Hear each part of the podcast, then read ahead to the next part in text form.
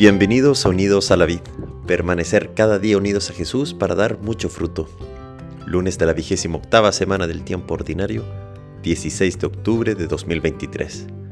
Evangelio de nuestro Señor Jesucristo según San Lucas, capítulo 11, versículos 29 a 32. Al ver Jesús que la multitud se apretujaba, comenzó a decir, Esta es una generación malvada, pide un signo y no le será dado otro que el de Jonás. Así como Jonás fue un signo para los ninivitas, también el Hijo del Hombre lo será para esta generación.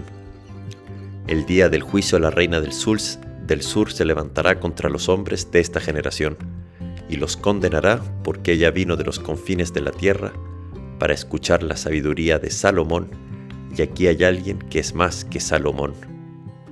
El día del juicio los hombres de Nínive se levantarán contra esta generación y la condenarán porque ellos se convirtieron por la predicación de Jonás, y aquí hay alguien que es más que Jonás. Palabra del Señor. Gloria a ti, Señor Jesús. Buen inicio de semana. Que sea una bendecida semana, muy unido a la vid, para tener esa vida verdadera y en abundancia. Hoy en el Evangelio, la Iglesia nos presenta una realidad muy actual para los cristianos. La realidad de que creemos en Dios, pero nuestra fe es débil y pedimos como que signos especiales para que aumente nuestra fe. La verdad es que nuestra fe no es que sea débil, pero es a veces ciega, muy enfocada en nosotros mismos y nos saltamos o somos ciegos ante tantos momentos en que Dios sale a nuestro encuentro, con signos y milagros que ocurren en nuestro día a día y no los vemos.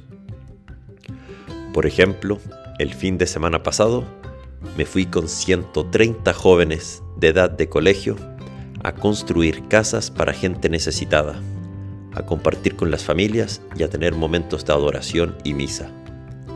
¿Qué signo más fuerte es eso? 130 jóvenes dejando de lado su fin de semana, en donde podrían haber dormido cómodos en sus propias piezas, en donde podrían haber salido a fiestas, descansar, pero no, estaban ahí dispuestos a ayudar, listos a amar, servir, a compartir la alegría de tener a Dios en el alma, incluso durmiendo en el suelo, comiendo poco o teniendo pocas horas de sueño, estaban ahí. ¿Qué signo más fuerte? El agradecimiento de un niño a quien en ese fin de semana le construimos su pieza y nos mostraba toda su gratitud y alegría al sentirse tan amado. Qué signo más fuerte el ver las lágrimas de alegría de una mamá, al ver que le construyes una casa y que va a tener un amplio lugar para su hija.